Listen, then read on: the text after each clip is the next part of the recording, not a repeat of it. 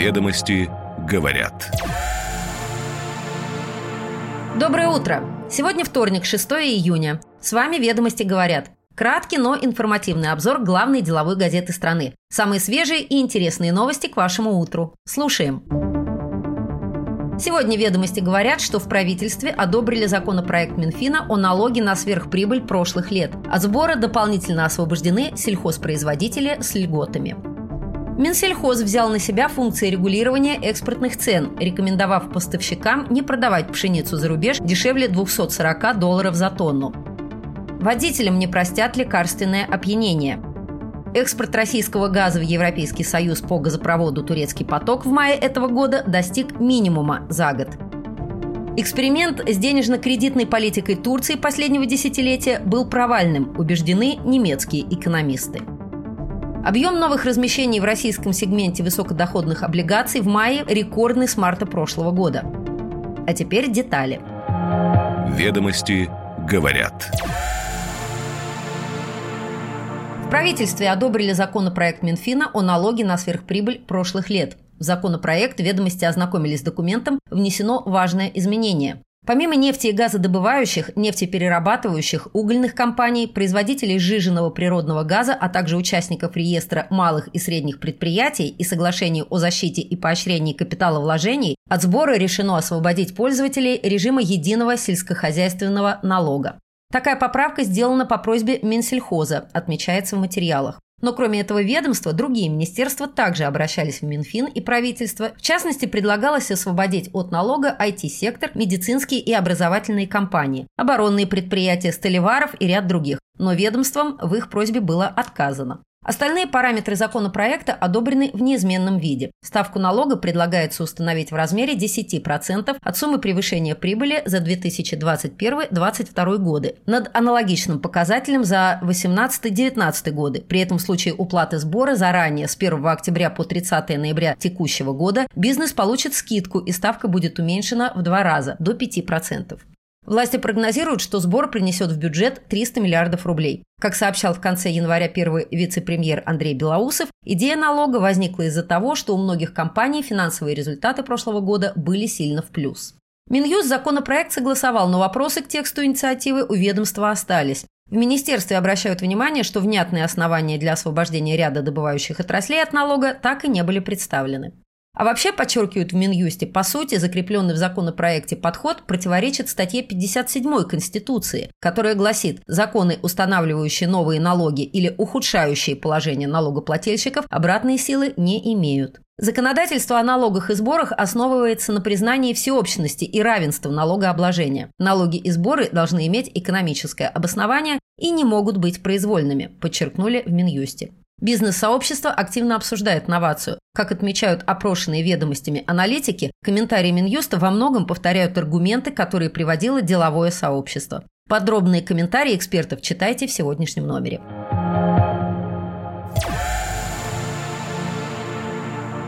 Минсельхоз взял на себя функции регулирования экспортных цен, рекомендовав российским экспортерам зерна не продавать пшеницу за рубеж дешевле 240 долларов за тонну. Стоимость российского зерна на внешних рынках сейчас ниже, так что буквальное исполнение рекомендации может привести к остановке экспортных поставок. Рекомендация Минсельхоза связана с низкой стоимостью зерна на внутреннем рынке, рассказал ведомостям один из участников совещания. На 31 мая этого года пшеница четвертого класса внутри страны стоила 9 925 рублей за тонну. Это почти на 34% меньше, чем было 1 июня прошлого года. Такими мерами Минсельхоз пытается поддержать стоимость закупки зерна у аграриев, полагают опрошенные ведомостями эксперты. По их мнению, рекордный урожай прошлого года привел к падению стоимости этого товара на внутреннем рынке. На фоне роста себестоимости это грозит аграриям проблемами с рентабельностью, а это в среднесрочной перспективе может привести к сложностям с выращиванием зерна.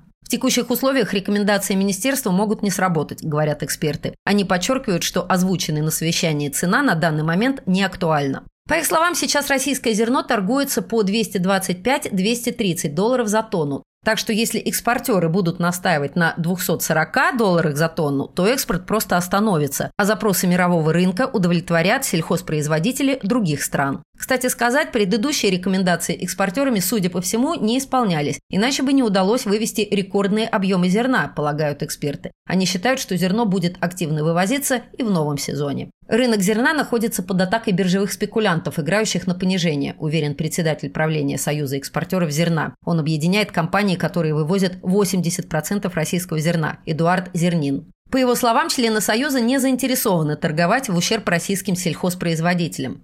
Эксперт добавляет, что он не считает сегодняшние иностранные биржевые цены адекватными рынку. Водителям не простят лекарственное опьянение. Соответствующие поправки в Кодекс об административных нарушениях в ближайшее время будут внесены в Госдуму. Дополнительным основанием для привлечения будет наличие в организме гражданина наркотических или психотропных веществ, либо психоактивных веществ, одурманивающих рассудок, в том числе лекарственных препаратов, обнаружившихся по результатам медосвидетельствования. Сейчас отсутствие в кодексе правила, допускающего привлечение к ответственности за управление автомобилем лица, употребившего лекарства, могущие ухудшать его реакцию и внимание, существенно осложняют полноценное обеспечение безопасности на дорогах, говорят авторы законопроекта. Потребуется утвердить специальный перечень запрещенных к применению водителями веществ, входящих в состав лекарственных препаратов. Это могут быть анестетики, снотворные препараты, противоэпилептические и другие. Список таких препаратов отнюдь не очевиден, подчеркивают одни эксперты. Вместе с тем, расширение так называемого черного списка препаратов служит увеличению безопасности на дорогах, убеждены другие. Аргументы «за» и «против» на страницах сегодняшнего номера ведомостей.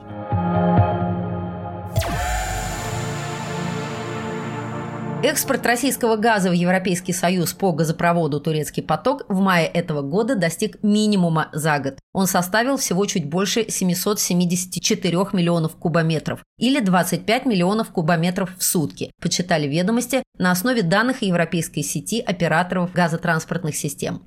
Объем экспорта в мае на 30% ниже, чем в апреле этого года. В начале июня этого года поставки по турецкому потоку в Европу снизились в среднем до 23 кубометров в сутки, а с 5 по 12 июня на газопроводе начинается плановый ремонт. Суммарный экспорт российского газа в Европу, без учета Турции, в мае снизился примерно до 64 миллионов кубометров в сутки. Это минимальное значение с января этого года, когда «Газпром» сократил до исторического минимума транзит газа через Украину. Для сравнения, в декабре прошлого года экспорт российского газа в Европу составлял почти 83 миллиона кубометров в сутки, а в декабре 2021 года около 380 миллионов кубометров в сутки. Спрос на российский газ в Европе снижается на фоне высоких запасов в подземных хранилищах, которые европейцам удалось сформировать благодаря прошедшей теплой зиме. Отопительный сезон ЕС завершил с рекордными запасами топлива в хранилищах. Они заполнены более чем наполовину. Второй причиной снижения спроса на российский трубопроводный газ «Газпрома» является низкая цена на спотовых торгах. При этом механизм ценообразования экспортных контрактов «Газпрома» также предусматривает привязку к спотовым ценам на газ и на нефть, но с определенной задержкой, которая может составлять до полугода.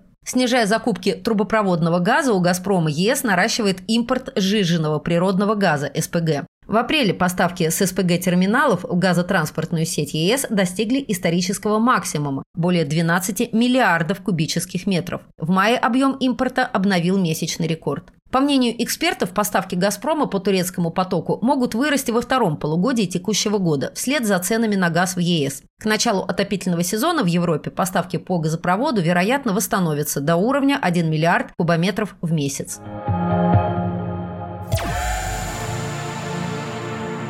Эксперимент с денежно-кредитной политикой Турции последнего десятилетия, основанный на убеждении правительства, что высокие процентные ставки вызывают рост инфляции, был провальным. К такому выводу пришли экономисты из немецкого центра финансовых исследований. Снижение ключевой ставки в период роста цен привело к резкому обесцениванию лиры и раскручиванию инфляционной спирали, Осенью прошлого года инфляция превышала 85%. Таким образом, Турция подтвердила теорию, что слишком мягкая денежно-кредитная политика и отклонение от классической модели правила Тейлора приводят к макроэкономическим шокам, говорится в исследовании. Это может быть уроком как для стран с формирующимся рынком, так и для стран с развитой экономикой, как не следует проводить монетарную политику, считают эксперты.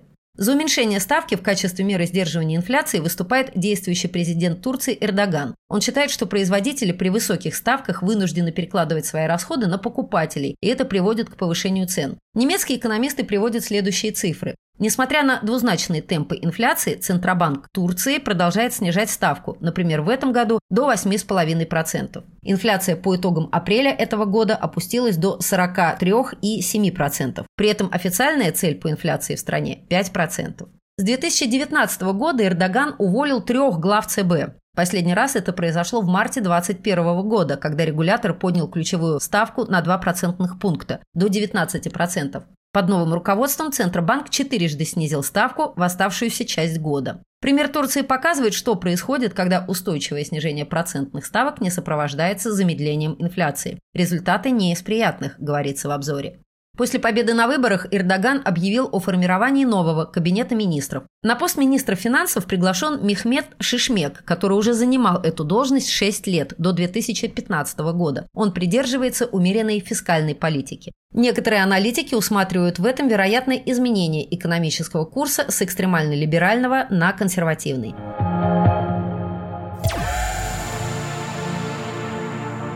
Объем новых размещений в российском сегменте высокодоходных облигаций в мае показал рекорд с момента возобновления торгов на московской бирже, то есть с марта прошлого года. Он составил 6 миллиардов 600 миллионов рублей, следует из расчетов инвестиционной компании «Иволга Капитал», есть у ведомостей. ВДО также называют мусорными облигациями. Это бонды с высокой ставкой купона и, как следствие, таким же уровнем риска. В мире это облигации с кредитным рейтингом ниже инвестиционного уровня. В России же формальных критериев отнесения к этому виду облигаций нет, но есть консенсус, что это выпуски с доходностью не ниже ключевой ставки плюс 5 процентных пунктов. Майский рекорд по объему размещений в этом сегменте долгового рынка в полтора раза более предыдущего, зафиксированного лишь месяцем ранее, более 4 миллиардов рублей. На первичном рынке ВДО уже несколько месяцев наблюдается существенный рост объемов размещения, связанный со снижением доходностей, говорит главный аналитик Иволга Капитала Марк Савиченко. Ставки опускаются в связи с отсутствием дефолтов в сегменте ВДО и общим спокойствием на российском финансовом рынке, поясняет эксперт. Появление крупных организаторов и рост среднего размера выпуска также объясняют рекордный объем размещения на рынке ВДО в мае, полагают аналитики. Кроме того, бизнес наращивает активность на долговом рынке, рассматривая его в качестве альтернативы банковским кредитам. Доходности по облигациям эмитентов первого и качественного второго эшелона сейчас в основном не превышают 11%. Это мотивирует розничных инвесторов активнее смотреть в сторону ВДО, доходность по которым находится в диапазоне 11-23%, а средневзвешенная составляет 14-15%. Ведомости говорят. С вами «Ведомости говорят». Каждое утро мы встречаем с вами, чтобы вы первыми узнали самые интересные и полезные новости. Отличного дня!